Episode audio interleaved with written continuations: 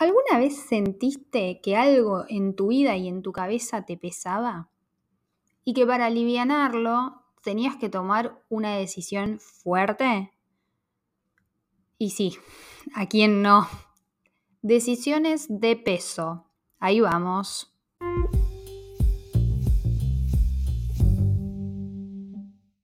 Hola, hola, hola, bienvenidos, bienvenidas. Voy a arrancar este primer episodio agarrándome de alguna de las, de las cosas que mencioné en la presentación, cuando hablaba de esto de, bueno, de lanzarme, de jugármela de alguna manera o de jugársela en general, ¿no? Y mmm, tiene que ver justamente con algo que creo que a todos y a todas en algún momento de nuestras vidas nos pasa, nos pasó o nos va a pasar es el sentirnos obligados a tomar una decisión. Pero no cualquier decisión, sino una de esas que sabemos que van a definir algo determinante en, nuestras vidas. Yo le llamo decisiones de vida, justamente por eso. Y hoy voy a contar una experiencia personal que tiene que ver con esto y que siento que tal vez puede ayudar a alguien o, bueno, a mí en su momento me sirvió escuchar a otras personas u otras situaciones similares y a veces sirve. Eh, bueno, se me. Mm, esto se entrelazan un poco algunas cosas, pero espero que se, que se pueda entender. Yo esto lo. Eh, me surge también por algo que, que, me ocurrió hace un par de meses, no me acuerdo bien cuándo. Pero eh, me pinto contar una experiencia, una experiencia personal, esta experiencia de, las que, de la que les voy a hablar, en LinkedIn. LinkedIn, la, red profesional, seguramente muchas de ustedes eh, lo, la usan.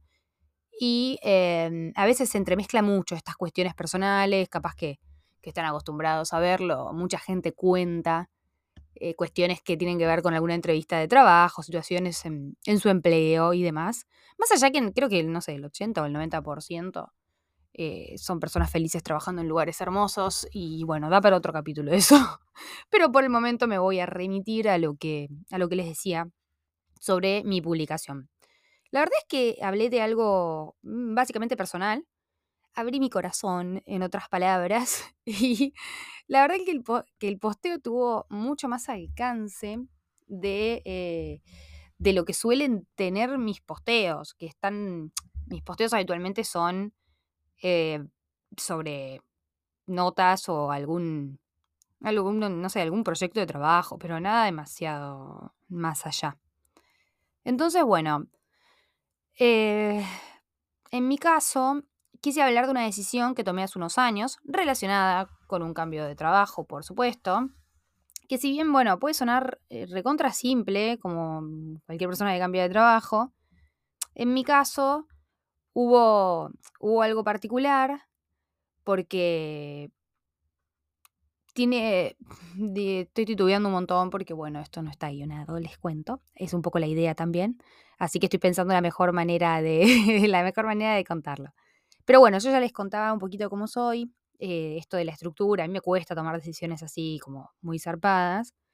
Y para mí esto fue una decisión de vida completa, porque también tenía que ver con lo que me iba a dedicar. Pero bueno, yo soy periodista, ya les conté, pero no siempre trabajé de esto, al menos no full time o de, digamos, no me daba de comer el periodismo, como se dice acá. Para el 2019 aproximadamente yo trabajaba en un banco, con lo que todos los beneficios que sabemos que eso implica acá en Argentina.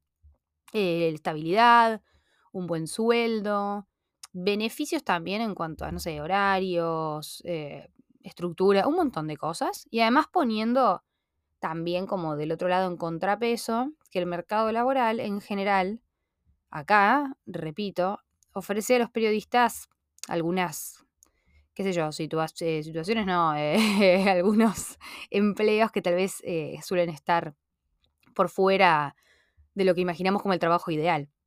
Medios de comunicación en general no es tan fácil no solo ingresar, sino estar, mm, contar con una estabilidad similar a la que te otorga el banco.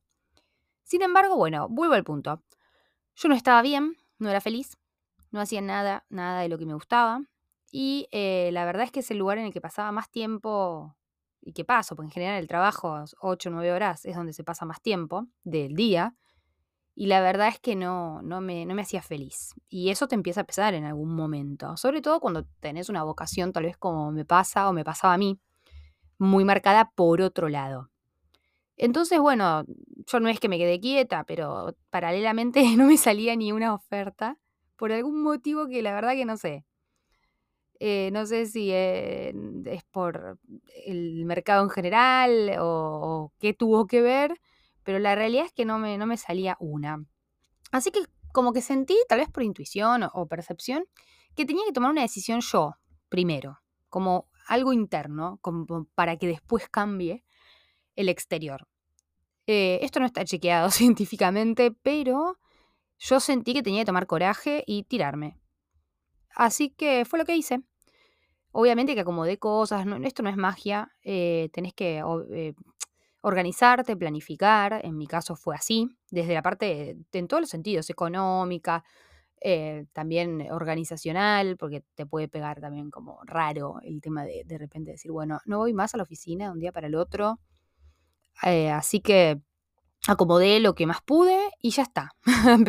Anuncié que me iba.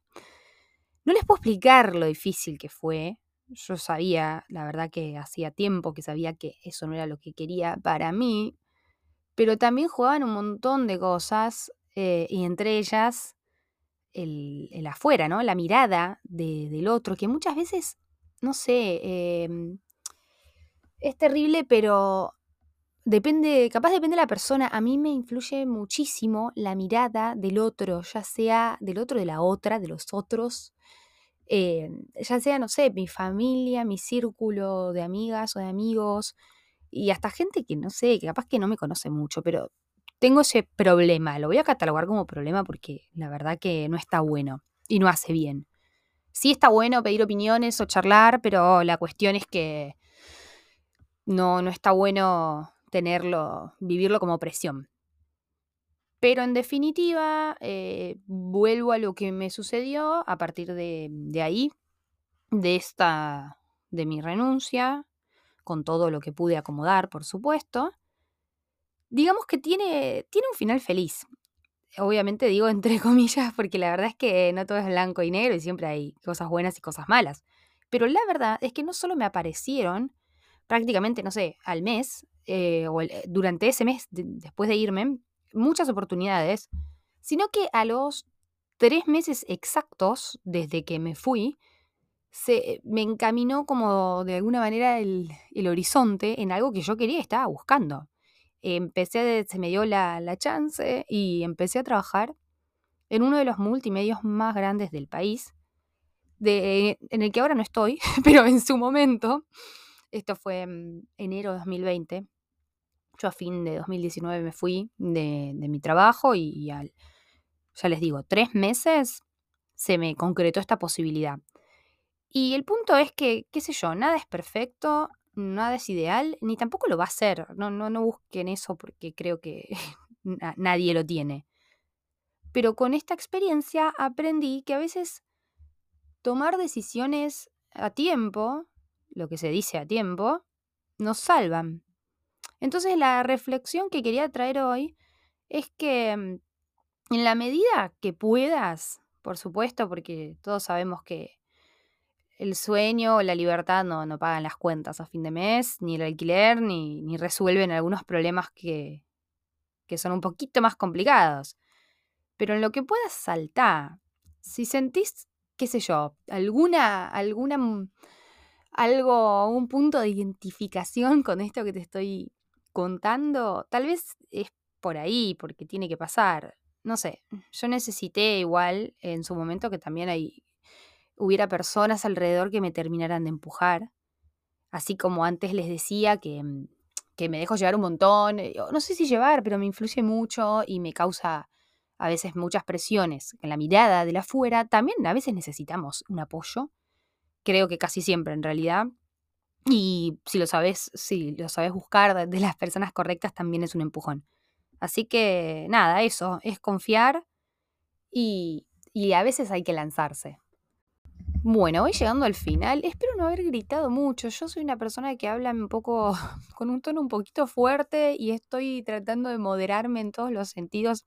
Este podcast es un desafío no solo por, por lanzarme como proyecto, hacer algo, como, como decía en la presentación, sino porque la verdad que me, me desafía a no irme demasiado por las ramas, que creo que justamente mi idea es que los episodios no sean demasiado largos, así que me parece que eso es un buen recurso para lograrlo. Y también un desafío a, moderarme, porque yo suelo hablar muy rápido y de manera muy fuerte o intensa. Entonces no quiero atosigar a nadie. me voy despidiendo. Espero que tengan un lindo día, una buena noche, una buena semana, depende de cuándo estén escuchando. Y nos vemos o nos encontramos la próxima.